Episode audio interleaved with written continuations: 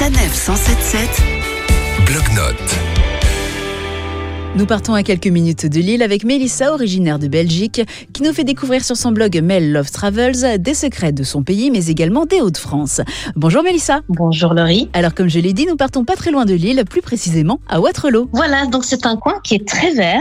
Il y a euh, un musée de la vie rurale, donc c'est le musée des arts et traditions populaires de Waterloo, qui est installé dans une vieille ferme. Ils ont recréé des environnements typiques de toutes les activités qu'on pouvait trouver à Waterloo. Ça va par exemple d'une salle d'école à un estaminet ou bien encore euh, une forge.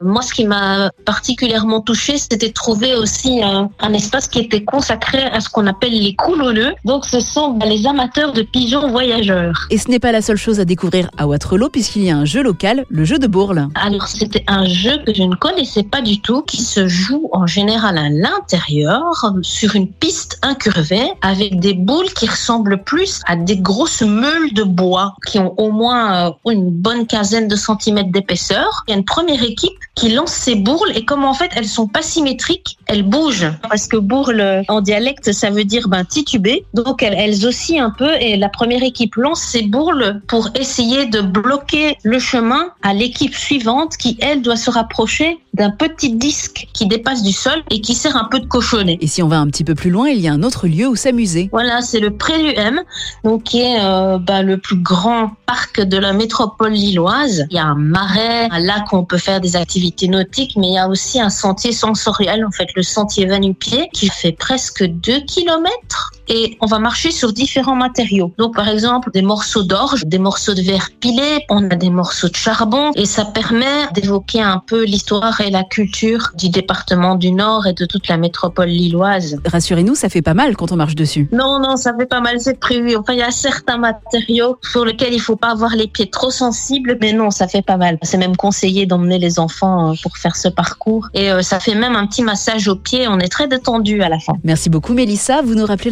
l'adresse de votre blog où on retrouve vos découvertes des Hauts-de-France Alors, vous les trouverez sur mellovestravels.com. Et la semaine prochaine, nous quitterons les frontières du Nord pour nous rapprocher des frontières de l'Est. Retrouvez toutes les chroniques de Sanef 177 sur sanef177.fr.